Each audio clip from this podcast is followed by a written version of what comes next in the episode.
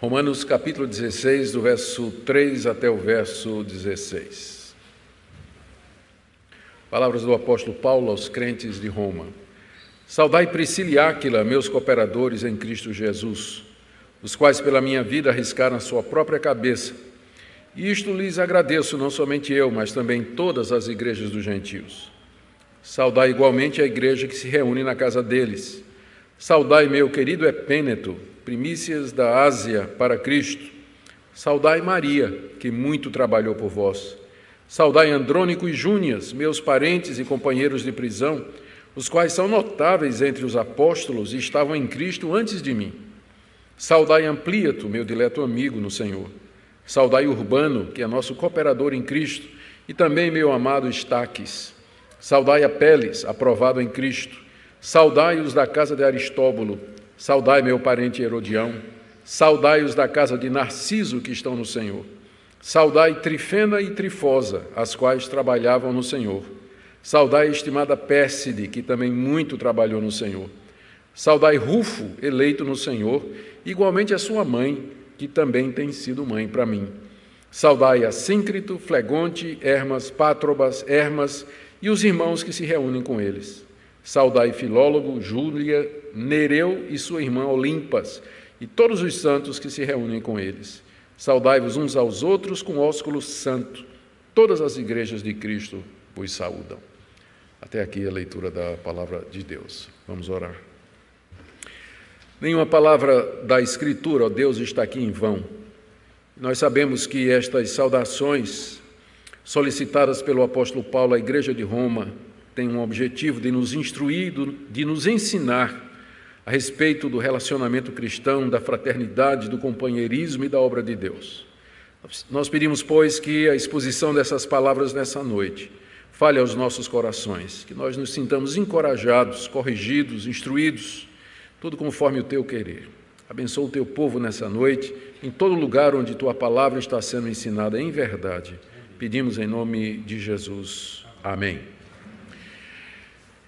Queridos, na mensagem anterior, que foi hoje de manhã, nós vimos como o apóstolo Paulo, aqui no capítulo 16, parte para a conclusão da sua carta com algumas recomendações pessoais. Ele começou recomendando a irmã Febe, uma crente fiel que servia na igreja de Sencreia, que era um, uma cidade satélite da cidade de Corinto, um porto, que tinha ajudado Paulo e muitos irmãos em Cristo tinha, sido esse o trabalho da FEB. E Paulo, então, aqui no início, versos 1 e 2, pede que os crentes de Roma a recebam e a ajudem no que ela precisar. É, era, com certeza, a portadora dessa carta aos romanos. Nós vimos que ela era uma mulher notável, uma mulher de recursos, de influência, estava indo a Roma, talvez para tratar dos seus negócios, e Paulo aproveita e lhe entrega o manuscrito da carta que ele quer que vá para a igreja de Roma. E nós comentamos aqui como, durante alguns dias, Febe carregou debaixo do seu casaco o futuro da teologia cristã. Todo o tesouro que a carta aos Romanos representa estava debaixo, ou na, naquele tempo não tinha bolsa de mulher, não é? Estava debaixo da, da túnica da Febe. Que privilégio para ela passar para a história como aquela que foi a portadora dessa carta. Depois de fazer isso, Paulo, do verso 3 ao 16, que é o texto que nós lemos aqui, pede que os crentes de Roma saúdem várias pessoas na igreja que eram conhecidas do apóstolo Paulo. E é isso que nós vamos ver nessa noite. Nós acreditamos que essa lista está aqui não somente para dar sugestões de nome para quem está procurando nome para o filho, como por exemplo Trifena, Trifosa, Assíncrito, Pátrobas, são nomes assim sugestivos, se você está procurando nome aí para o seu filho, tem aqui uma lista completa, não é? Mas não creio que esse capítulo 16 está na Bíblia somente para isso, mas ele nos traz algumas lições preciosas que nós vamos ver hoje à noite. Primeiro ponto aqui que eu queria destacar do texto para nós é que, apesar de nunca ter estado em Roma, o apóstolo Paulo conhecia muitas pessoas que eram parte da igreja que se reunia naquela cidade. Nós, inclusive, hoje de manhã mencionamos que causa estranheza exatamente esse aparente conflito. É, Paulo não era conhecido da igreja de Roma, isso é declarado por ele na própria carta. Inclusive, ele escreve a carta com esse propósito, de se tornar conhecido. Entretanto, no capítulo final, ele menciona pelo menos 27 pessoas por nome que eram conhecidos dele. E alguns até acham que esse capítulo 16 ele é um acréscimo que um escriba adicionou à carta original, pegando o final da carta aos Efésios. Nós já explicamos hoje de manhã como é que esse raciocínio funciona e nós mostramos de que não existe nenhuma evidência textual histórica uh, de que a carta aos Romanos alguma vez tenha circulado sem o capítulo 16 ou que a carta aos Efésios tenha circulado com esse capítulo 16 no final. A, a, explicação que nós damos para isso, para o conhecimento que Paulo tem de tanta gente naquela igreja que ele nunca tinha visitado, é que ele conheceu essas pessoas durante os seus quase 20 anos de ministério ao redor do mar Mediterrâneo, visitando todas as províncias da Ásia naquela região, conhecendo as cidades mais importantes, plantando igrejas, levando pessoas a Cristo Jesus, e Roma, sendo a capital do império, com certeza sempre atraía muita gente para lá. Né? É como São Paulo. São Paulo atrai muita gente. A população de São Paulo é composta, na sua grande maioria, de pessoas que vêm de outras regiões do país. A Roma era São Paulo daquela época. Todo mundo ia para lá à procura de trabalho, resolver algum negócio, tratar das grandes questões eh, relacionadas com sua vida. E então não é de estranhar que, mesmo não tendo estado em Roma, Paulo conhecia muita gente que morava lá desse, desse momento da sua vida de como missionário ali na região do Mar Mediterrâneo.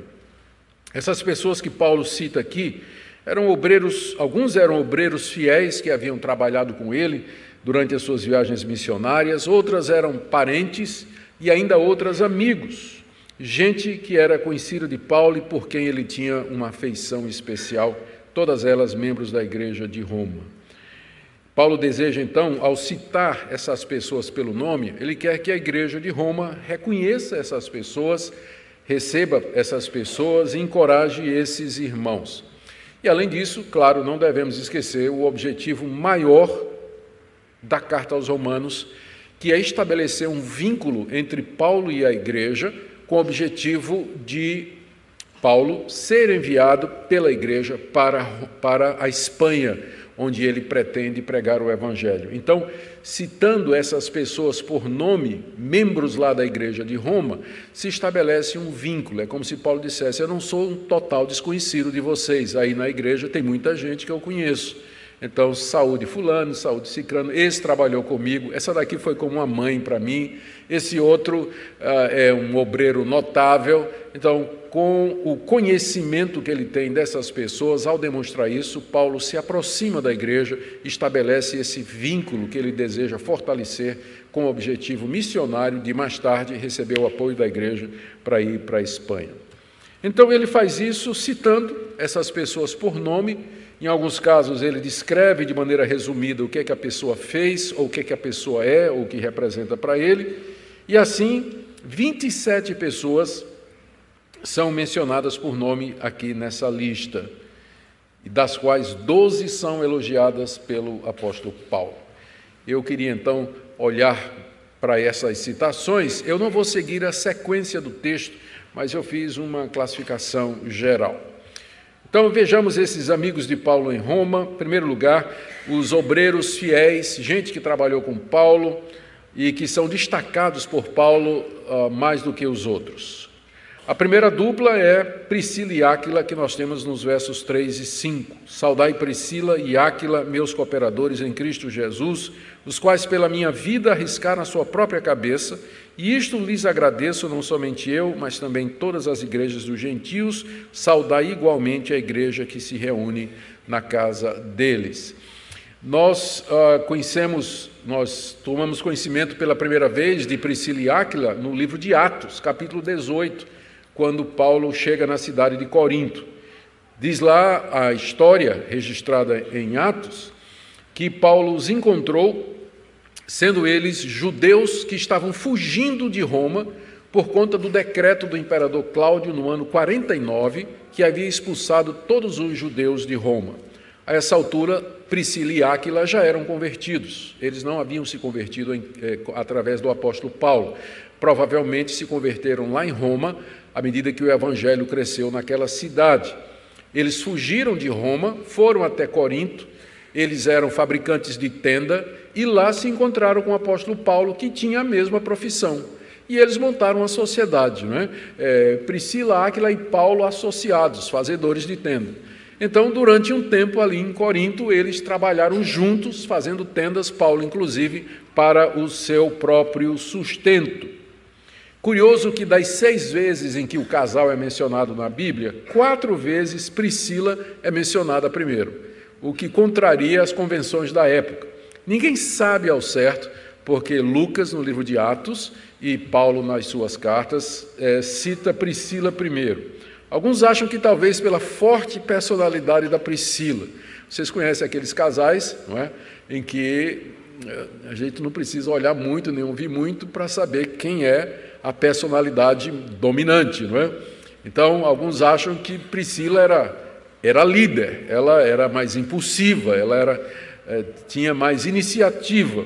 Outros acham que talvez ela tenha se convertido primeiro e depois o marido Áquila se converteu. Ou então, Priscila era mais dedicada e comprometida. O fato é que ninguém sabe ao certo e permanece esse mistério. Né? Porque é que, contrariando as convenções da época, Priscila é mencionada quatro vezes primeiro do que o marido, nas seis vezes em que ambos são citados na, na Escritura.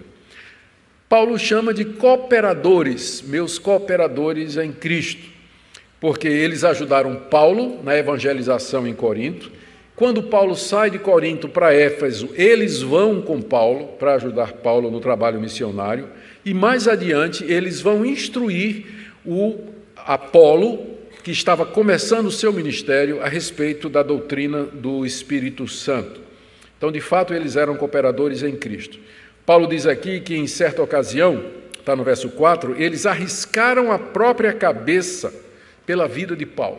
Isso o livro de Atos não menciona. Nós não sabemos o que é que aconteceu. É possível que isso tenha acontecido em Éfeso, quando houve aquele tumulto que queriam matar o apóstolo Paulo. Ah, não está registrado, mas quem sabe Aquila e Priscila fizeram alguma coisa, protegeram Paulo, arriscaram a vida para salvar a cabeça do apóstolo Paulo, o que demonstra o amor e o compromisso que eles tinham. Não é então sem razão que, ao recomendá-los à, à igreja de Roma, Paulo agradece a eles, final do verso 4, e ele diz também: não somente eu agradeço a eles, mas também todas as igrejas dos gentios. Isso porque, se eles não tivessem socorrido Paulo nesse momento crucial, Paulo teria morrido e as igrejas dos gentios teriam perdido o seu principal pregador. Paulo, então, em nome das igrejas, agradece a Priscila e Áquila. E recomenda então, pede então que saúdem a igreja que se reúne na casa deles, ou seja, a essa altura, quando Paulo escreve a carta, Priscila e Áquila já tinham voltado para Roma. O, é, o, decreto do imperador Cláudio foi só durante um tempo, lentamente os judeus voltaram lá para Roma e nessa leva Priscila e Áquila voltaram também. E quando chegaram lá, eles não pararam, já abriram a igreja, desculpa, já abriram a sua casa para uma igreja que talvez eles mesmos iniciaram. Paulo então pede que a igreja de Roma reconheça esse casal querido, a quem ele agradece de coração. O segundo, eh, a segunda menção mais detalhada vai para Andrônico e Júnias, no verso 7. Saudai Andrônico e Júnias, meus parentes e companheiros de prisão os quais são notáveis entre os apóstolos e estavam em Cristo antes de mim. Paulo diz aqui quatro coisas a respeito de Andrônico e Júnior. Primeiro, que eram parentes dele. Tem outro nessa lista que era parente de Paulo, que é Herodião, está no verso 11: Saudai meu parente Herodião. Então, por incrível que pareça, não é? Paulo tinha família, tinha primo, tinha gente conhecida, tinha tio, tinha sobrinho. Lá no livro de Atos é mencionado o filho de uma irmã de Paulo. Quando Paulo estava na prisão, o menino foi dar informações a Paulo de que havia um complô para matá-lo. E ele então chama o menino e manda que ele leve um recado para o comandante da guarnição, que foi o que salvou a vida de Paulo. Então, Paulo tinha família, que nós não sabemos os detalhes, mas que ela existe, nós sabemos por esses, pela menção Andrônico e Júnior, a menção Herodião e a menção que nós temos lá no livro de Atos. Então, Paulo diz que eram seus parentes, em primeiro lugar. Segundo, que haviam se convertido antes de Paulo. Está aí no final do verso 7. Estavam em Cristo antes de mim. Haviam se convertido, provavelmente, em Jerusalém, antes de, da conversão do apóstolo Paulo. Paulo diz que chegaram a ser presos juntamente com ele numa determinada ocasião. Ele diz assim: são meus companheiros de prisão. Quando é que Andrônico e Júnias foram para a cadeia com Paulo, a gente não sabe. Paulo foi preso. Ele foi preso em Cesareia, ele foi preso em Filipos, ele foi preso em quase em Éfeso, depois em Roma durante um tempo, mas essa carta é escrita antes disso. Então, há várias possibilidades é, de prisão mencionada aqui pelo apóstolo Paulo, em que Andrônico e Júnias participaram com ele. Provavelmente porque defenderam o apóstolo Paulo, ou juntamente com eles estavam ensinando o evangelho, mas naquela época era, havia essa possibilidade de prisão por conta da pregação do Evangelho, e Paulo cita esse fato aqui. A quarta coisa que Paulo diz a respeito de Andrônico e Júnias tem gerado muita polêmica. Ele diz aqui que eles eram notáveis entre os apóstolos. Essa passagem tem sido interpretada de várias maneiras diferentes e gerado muita discussão. A discussão gira em torno da interpretação de três palavras aqui Cada uma delas podendo, dependendo de como você interpreta e interpreta as outras, você pode gerar seis explicações diferentes aqui, das quais duas são as mais importantes que eu vou citar. Então, quais são as palavras discutidas? Primeiro, a palavra júnias. De acordo com alguns estudiosos, Júnias não é masculino, mas é feminino e que Andrônico e Júnias é um casal. É um casal. Então, ah,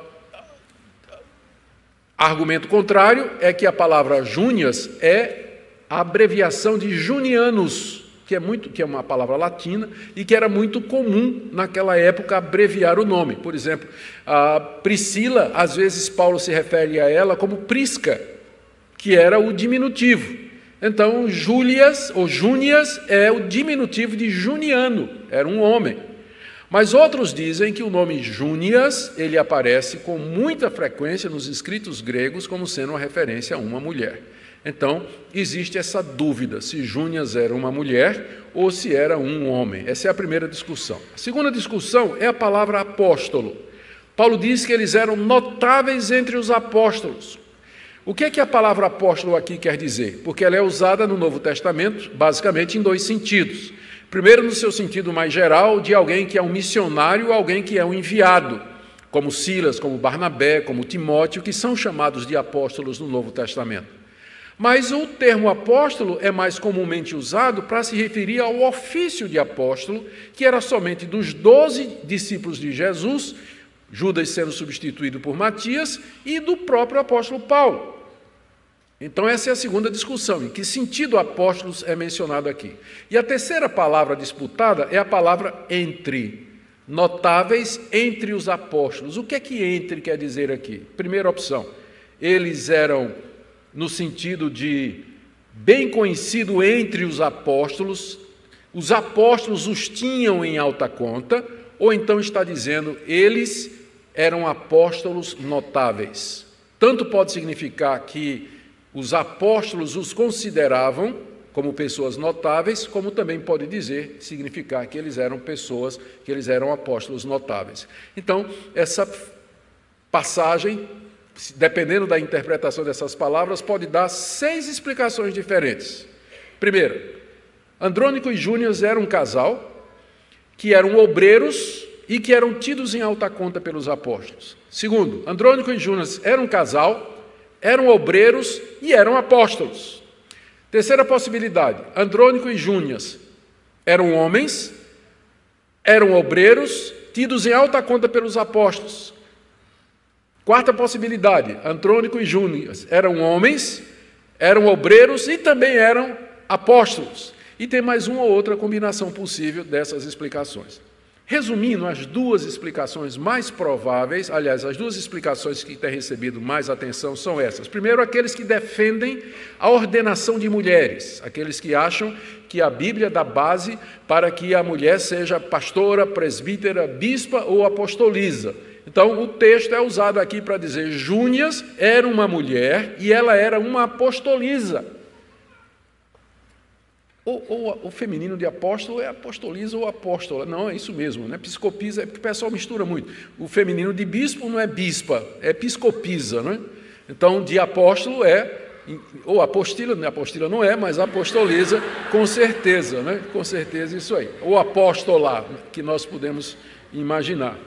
Então, essa é a primeira posição defendida por aqueles que são a favor da ordenação feminina. Júnias era uma mulher, existe evidência textual que prova isso, que o nome é feminino, e ela era uma apóstola, juntamente com os seus, o seu marido. Apóstolo aqui eles dizem no sentido de Pedro, Paulo, João, Tiago, aqueles doze de Jesus e o próprio apóstolo Paulo depois. A segunda posição, que é a posição mais comum entre os uh, cristãos reformados uh, históricos, é que Júnias era um homem, é a abreviação de Junianos, e que ele e Andrônico, eles eram obreiros e que eram tidos em alta conta pelos apóstolos, que é uma interpretação perfeitamente possível, gramaticalmente correta e encaixa no contexto particularmente diante do fato de que não há no Novo Testamento evidência clara de que as mulheres exerciam na igreja uma posição de autoridade e de comando.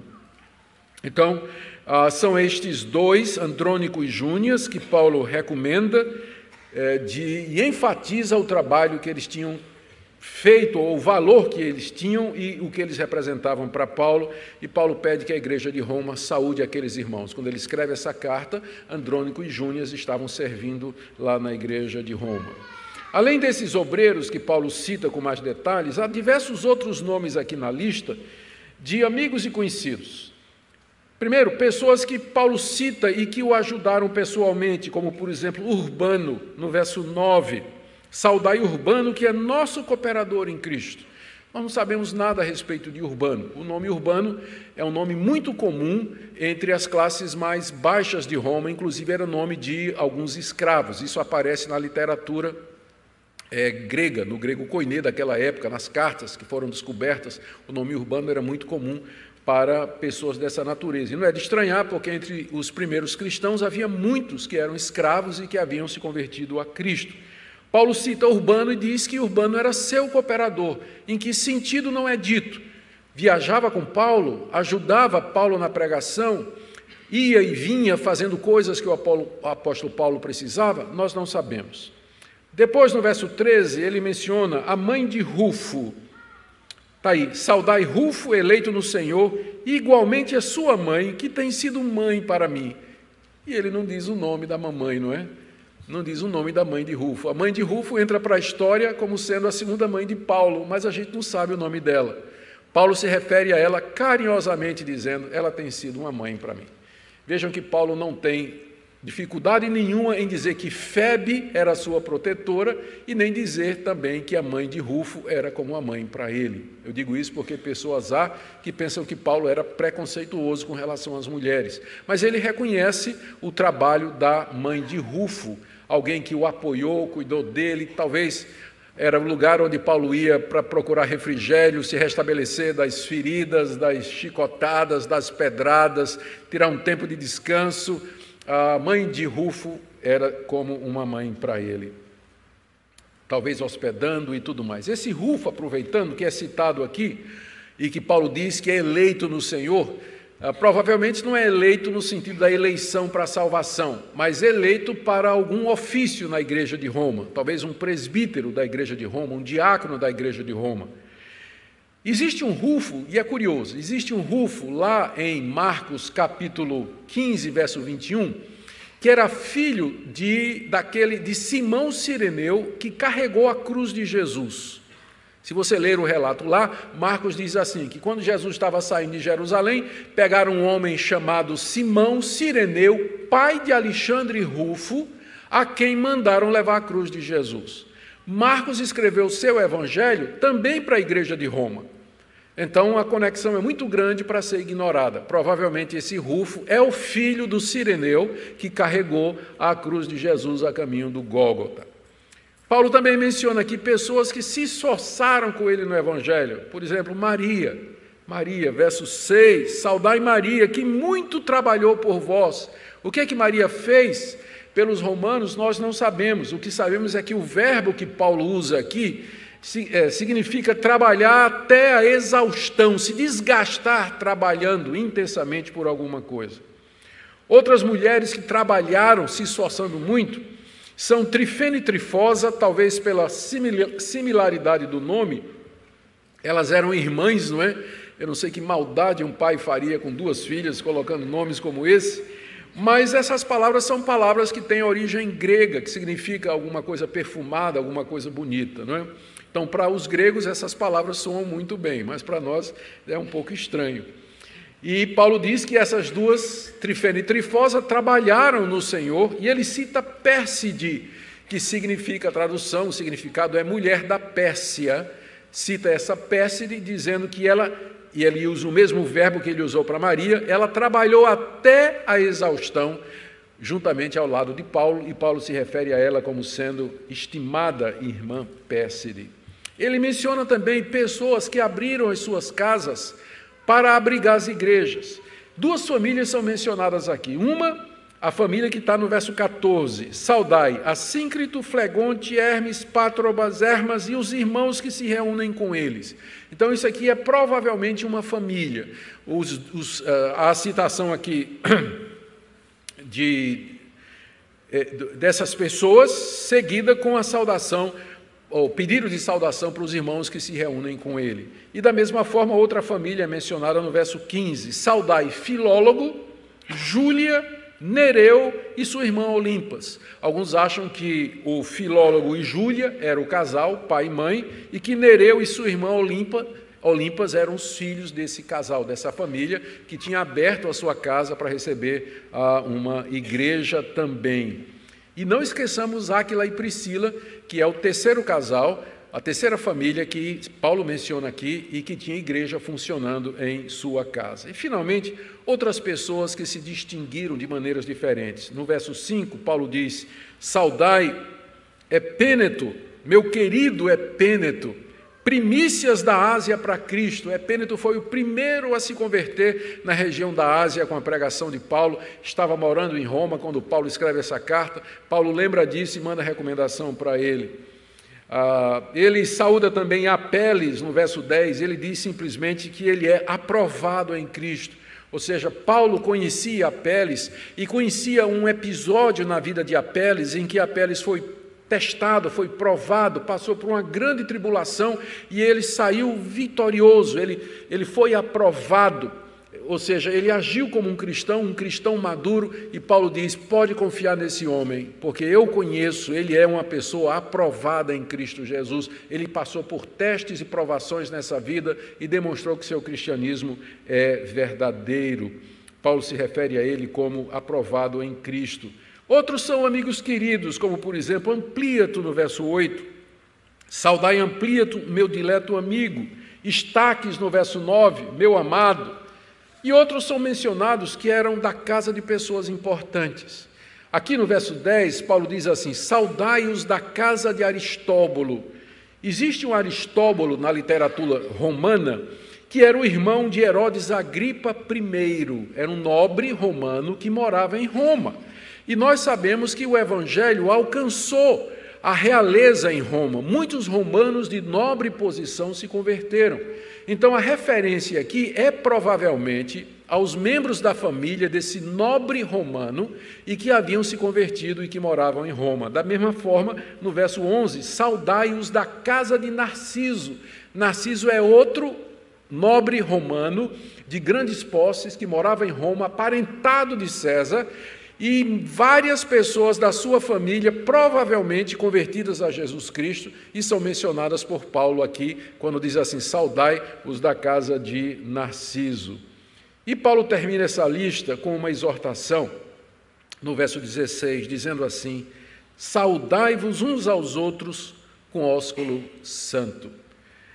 Ou seja, se saúdem com um beijo de irmão em Cristo. Essa era uma prática muito comum entre os cristãos quando eles se reuniam. Nós encontramos isso no final da primeira carta aos Coríntios, capítulo 16, verso 20. Paulo diz: Saudai-vos com ósculo santo. Na segunda carta que Paulo escreve aos Coríntios, capítulo 13, verso 12, ele termina dizendo: Saudai-vos com ósculo santo. E o próprio apóstolo Pedro, escrevendo a carta aos cristãos espalhados pelo mundo, ele diz no capítulo 5, verso 14: Saudai-vos com ósculo de amor. A palavra ósculo significa beijo. Não era parte do culto, mas era parte da cultura e do costume daquela época. E Paulo acrescenta santo, ósculo santo, para destacar a sua pureza e a expressão de amor e fraternidade, e quem sabe um contraste com o beijo de Judas. Era uma expressão calorosa de se expressar carinho entre os irmãos. Interessante que no século II entrou na liturgia da igreja o beijo da paz entrou na liturgia da igreja, fazia parte do culto. Tinha uma hora lá, vira, vocês estranham quando o pessoal diz hoje em dia, vira para o irmão de lado e dá um beijo carinhoso, né? dá um aperto de mão. Isso tem origem já no século II, o famoso beijo da paz, que fazia parte da liturgia e que depois foi abolido por causa dos abusos, naturalmente. Né? O pior dessa prática, pior, mais estranha que eu já vi, foi quando eu fui pregar numa certa igreja, não era presbiteriana, e a, pastor, e a, e a líder, ou a pessoa que estava liderando o culto, quando terminou o culto, ela virou para os irmãos é, e disse assim: vire para o irmão do lado e diga assim: Você é lindo. Eu olhei para o irmão que estava ao meu lado e a Bíblia diz: Não mentirás, hein? Não mentirás. Eu até brinquei com ele disse: Meu irmão, você sabe que eu não posso dizer isso para você, né? Diga ao seu irmão que ele é lindo, né? Então, é, as igrejas introduzem, às vezes, na sua liturgia, práticas que não têm fundamento bíblico. O ósculo santo que Paulo recomenda era uma maneira de saudação com a qual os cristãos se identificavam e que era comum na cultura do Oriente. E nós temos isso também no Brasil, não é comum no Brasil, mas se você for para os Estados Unidos, Canadá ou na Europa, né, você vai ver que o pessoal lá é mais restritivo com relação a isso. Né? Um aperto de mão assim já está muito bom para eles. O brasileiro é que gosta de fazer isso. Mas tem que lembrar que é um beijo santo, viu, irmãos? Como está escrito aqui, ósculo santo. Ele diz também no final do verso 16 que todas as igrejas de Cristo mandam saudações para a igreja de Roma. É, Paulo se refere naturalmente àquelas igrejas que ele fundou e que eram as igrejas dos gentios. Muito bem. Queridos, o que é que essa passagem ensina para nós? É? O que é que a gente pode tirar de uma passagem como essa? E esse é o grande desafio da pregação expositiva. Quando você se propõe a expor um livro da Bíblia, você tem que expor ele todo, né? inclusive a genealogia, esse tipo de texto. A gente fica perguntando o que é que essa passagem pode nos ensinar, o que é que tem nessa passagem que possa ser útil ou prático para nós. Eu quero sugerir seis ou sete coisas aqui. A primeira delas, que fica claro dessa passagem, é que a expansão do Evangelho no século I não se deu somente através do trabalho dos apóstolos, mas de uma incontável multidão de pessoas que auxiliaram no trabalho de pregação do Evangelho. Não tenha dúvida, Deus levanta líderes, eles são necessários, é assim que funciona a natureza humana, é assim que funciona a sociedade, e da mesma forma, como é na sociedade, é na igreja. Deus levanta pessoas a quem Ele coloca como líderes da igreja para levar avante o Evangelho, mas nunca foi, não é o propósito de Deus que essas pessoas façam isso sozinhas. O Evangelho, através da sua história, tem se expandido pelo mundo através de pessoas que não têm, às vezes, a exposição, ou não são pessoas públicas, ou pessoas de recursos, ou que não fazem coisas extraordinárias. São crentes ordinários, no sentido de pessoas comuns como vocês e como eu, que Deus levanta para levar avante a sua obra. Aqui nessa lista, Paulo menciona vários que cooperaram com ele. Ele cita mulheres que se esforçaram no Evangelho inclusive até a exaustão. Ele cita obreiros e missionários, ele cita pessoas que abriram suas casas para receber a igreja, pessoas que ajudaram funcionando como uma mãe para ele. A mãe de Rufo talvez não tenha feito mais nada do que simplesmente receber Paulo em casa, dar uma boa refeição para ele e oferecer uma boa cama para ele dormir.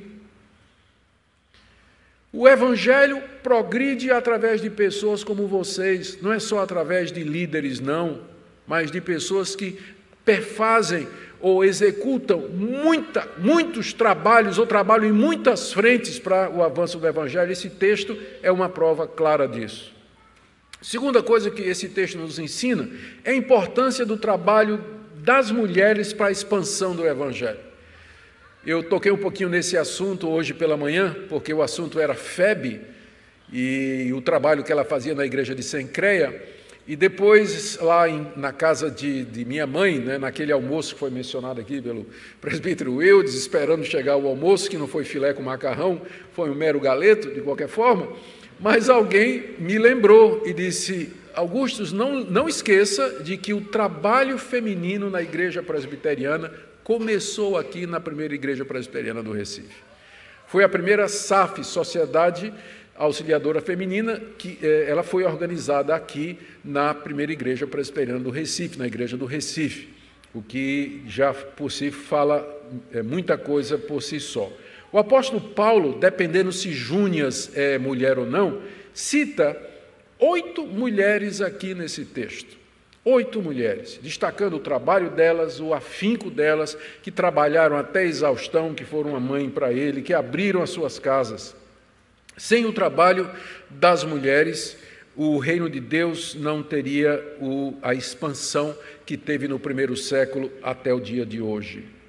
Terceira coisa que nós aprendemos aqui é que a igreja cristã apostólica, ela cresceu se reunindo em casas para oração, instrução, partir do pão, celebrar a ceia do Senhor, o exercício dos dons espirituais, o que mostra duas coisas. Primeiro, a necessidade da hospitalidade e de nós nos comprometermos integralmente, não só participando de alguma coisa, mas abrindo o nosso lar, abrindo a nossa casa, abrindo o nosso bolso para o reino de Deus. Segunda coisa, que os templos eles vêm um pouco tarde na história da igreja cristã. Os primeiros templos cristãos, eles são do século IV, depois que Constantino declarou que o cristianismo era a religião oficial do Império Romano. Até lá, os cristãos se reuniam em casas. Isso é importante para nós, para que nós não pensemos que a obra do reino de Deus só é feita aqui, nesse local belíssimo e muito bem preparado. A obra do reino de Deus pode ser feita na sua casa, pode ser feita em outros locais, pode ser feito no seu trabalho, para que nós não centralizemos o evangelho em torno dessa construção, mas que nós vejamos que o cristianismo, de fato, ele cresceu e se expandiu na casa dos crentes, na casa dos crentes que abriram a porta do seu lar para receberem a comunhão dos santos. Quarta lição que nós tiramos desse texto aqui é que é Paulo apesar de ser o homem que era, ter a proeminência que teve, o destaque que ele tinha, ele era o pai espiritual de pessoas de todo tipo de classe social daquela época. É impressionante essa lista de pessoas aqui. Aqui aparece nome de gente escravo, como por exemplo Hermas, era um nome de escravo, Urbano, que era um nome de escravo também. Mas aparece Febe, que era uma patrona, uma mulher de recursos, de posses, uma mulher influente, que era protetora de muitos. Aparece gente que era da casa de nobres romanos, aparece gente com nome judeu, com nome romano e com nome grego. Ou seja, Paulo tinha uma variedade enorme de pessoas ao seu redor, de todas as classes sociais, de raças diferentes e de chamados diferentes na vida. Então, Paulo estava longe de ser seletivo, estava longe de ser racista, estava longe de ser é, alguém que odiava mulheres. Ao contrário, o coração de Paulo era um coração cosmopolita, era um coração aberto, era um coração universal. E ele praticava de fato aquilo que o Evangelho ensina: que em Cristo Jesus não há diferença entre rico, pobre, entre gente de uma raça, de outra, entre sábio e ignorante, homem ou mulher, mas em Cristo nós somos um no Senhor. E Paulo pratica isso ao escrever, ao recomendar essa variedade de pessoas aqui. Quinta lição que eu tiro daqui é que esse texto nos ensina que as igrejas deveriam reconhecer, apoiar encorajar todos aqueles que se afadigam na obra de Deus. É isso que Paulo está pedindo para a igreja de Roma. Saúda fulano porque trabalhou comigo. Saúda fulano porque deu a vida por mim. Saúda fulano porque se exauriu trabalhando para vocês. A igreja deveria reconhecer isso. E eu sei que às vezes é difícil, né? a gente vai elogiar alguém e dá para trás, como a história daquela igreja que resolveu dar uma medalha de humildade ao seu pastor. O pastor era tão humilde que a igreja fez uma assembleia e compraram uma medalha de ouro desse tamanho, né? honra ao mérito pela humildade. E deram ao pastor. E no domingo seguinte tiveram que tomar, porque ele usou. Não é? Então fica difícil. Fica difícil, às vezes, você elogiar uma pessoa, reconhecer uma pessoa, porque o nosso coração tende a se exaltar, tende a se comparar e achar que a gente é alguma coisa. Mas existe o reconhecimento bíblico, existe o encorajamento bíblico. Você chegar para o irmão que está fazendo um bom trabalho e elogiar aquele trabalho, reconhecer aquele trabalho. É tão boa uma palavra como essa. Há tanta gente que faz, serve a Deus fazendo trabalhos que não se destacam, que não são públicos, que não aparecem, e que anos a fio não recebe uma palavra de encorajamento, uma palavra de, de, de apoio, de nada de reconhecimento. E como isso faz bem para a alma? Como isso faz bem para a alma? Veja como Paulo, que Paulo faz aqui. Ele reconhece essas pessoas. Ele pede que a igreja saúde essas pessoas, que receba, dê um destaque especial a essas pessoas, algumas das quais, se Paulo não tivesse citado, nunca entrariam na história da igreja. E a última coisa que eu queria fazer era uma aplicação prática para nós aqui. Porque estas são lições que o texto nos dá, mas em termos práticos, o que é que esse texto pode nos ensinar? Primeiro, eu queria trazer uma palavra aqui para você que se acha pequeno, se acha inútil, desnecessário no reino de Deus. Você olha ao seu redor e você vê pregadores, você vê gente talentosa, capaz de tocar músicas belíssimas, inspirar o nosso coração, gente com habilidades que tornam essas pessoas públicas, e você olha para você e diz: Deus, quem sou eu? Eu sou uma formiguinha, não faço nada, eu não sei fazer nada, não tenho feito nada, de que maneira eu posso contribuir? Eu espero que a leitura dessa lista aqui, do que essas pessoas são para o apóstolo Paulo, ajude você a tirar esse pensamento da cabeça. O reino de Deus carece de todos nós. Há muita coisa a ser feita pelo Evangelho e nenhum de nós é desimportante ou insignificante para a obra de Deus. Às vezes as pessoas se escondem atrás desse pensamento: eu sou pequenininho, não sei fazer nada, não tenho destaque, e aí ela se encolhe, se retrai, e quando poderia, de alguma forma, estar contribuindo, mesmo com coisas pequenas, para o reino de Deus. Isso me lembra a história daquele menino que disse para a mamãe, feliz da vida, e disse: Mamãe, hoje na escola vai ter, uh, eles vão escolher os que vão cantar né, vai ter um coral da escola e eles estão fazendo teste lá e eu vou, estou doido para cantar, para descobrir o meu dom. Aí foi, quando voltou, eu, né, o menino era muito desafinado, completamente desafinado, mas aí a mãe perguntou: E aí, filho, qual é o seu dom? Você vai cantar? Qual, qual vai ser o tom? Eu disse: Não, mãe. A professora chegou para mim e disse que o meu dom era sentar e aplaudir. É.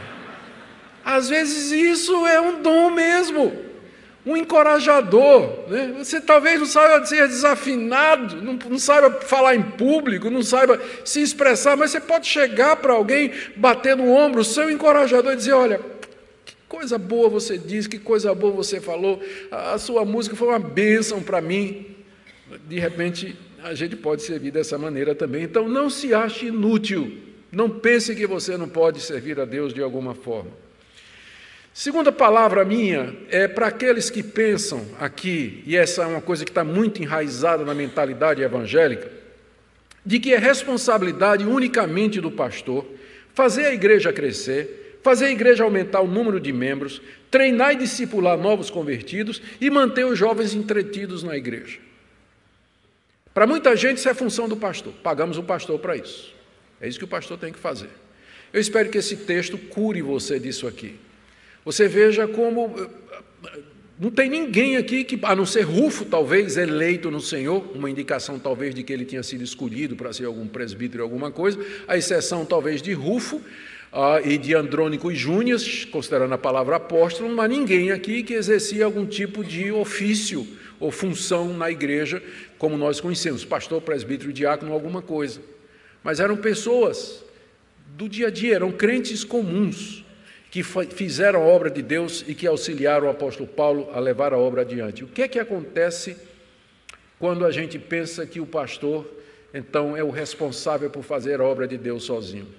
Eu estava esse fim de semana, aliás, eu estava essa semana que passou em Caldas Novas, no encontro do Palavra da Vida, eu vou anualmente lá, e teve um momento lá de perguntas e respostas, e a pergunta foi sobre suicídio de pastores, que é uma coisa que vem acontecendo muito. E então a pergunta é: o que é que a igreja pode fazer para diminuir o número de pastores que se suicidam? E uma das respostas que eu dei foi: não fazer cobranças indevidas, não ter expectativas irreais a respeito do seu pastor, não transferir para ele a sua responsabilidade. Meu filho não está na igreja, de quem é a culpa? Do pastor. A minha filha está namorando um descrente, de quem é a culpa? É do pastor. O meu marido me largou, de quem é a culpa? É do pastor. Então não tenha expectativas erradas sobre o seu pastor e muito menos, menos não faça cobranças que são injustas. Porque o que é que acontece? Às vezes isso o próprio pastor faz, ele assume essas cobranças e, como ele não consegue dar conta delas, ele se sente fracassado, ele se, é, se, se frustra e alguns não suportam isso mesmo e entram em depressão. E alguns deles, infelizmente, acham que tirar a vida é a única opção que eles têm. Eu não estou dizendo que todo pastor que passa por isso vai chegar nesse nível, não é? Porque mesmo que tenha tido muita difusão esse, esse caso de morte de pastores, ainda é uma porcentagem ínfima com relação ao número de pastores que existe. Mas se você quiser ajudar o seu pastor, está aqui o que esse texto nos ensina: que a obra de Deus não é feita pelo apóstolo Paulo só, não, mas é feita por Andrônico, por Júnia, por Maria, por Rufus, pela mãe dele, Trifena, Trifosa, Pésside, todos eles. Não é só por Paulo. É algo que nós fazemos juntos, como cooperadores, cada um dentro da sua função. Que Deus nos ajude, meus irmãos. A última palavra é para aqueles que vêm se afadigando na obra de Deus, às vezes sem receber nenhum elogio, nenhum cumprimento. Eu não sei nem o que dizer para você. Se você é um desses, na saída me diz que eu quero te dar um abraço. Pelo menos e dizer, né, em um ósculo santo, e dizer, ô oh, meu irmão, minha irmã, continua firme na obra de Deus. Nós estamos fazendo isso para a glória de Deus. Pode ser que os homens não estejam vendo, mas Deus está vendo. E no dia certo você receberá a sua recompensa. Oremos. Ó oh Deus, obrigado pela tua palavra que é tão rica e nos ensina tanta coisa. Obrigado, Senhor, pela oportunidade de expor esse texto e trazer sua riqueza para nós, os seus ensinamentos. Obrigado por aqueles homens e mulheres que colaboraram com o apóstolo Paulo na expansão do Evangelho. Te agradecemos por aqueles milhares e milhões de anônimos que, através dos dois mil anos da história da igreja, têm ajudado a levar o reino de Deus a todas as partes do mundo. Te damos graças pelos membros dessa querida igreja, por aqueles que nos visitam esta noite. Dê que essa palavra seja uma palavra de encorajamento em nome de Jesus oramos. Amém.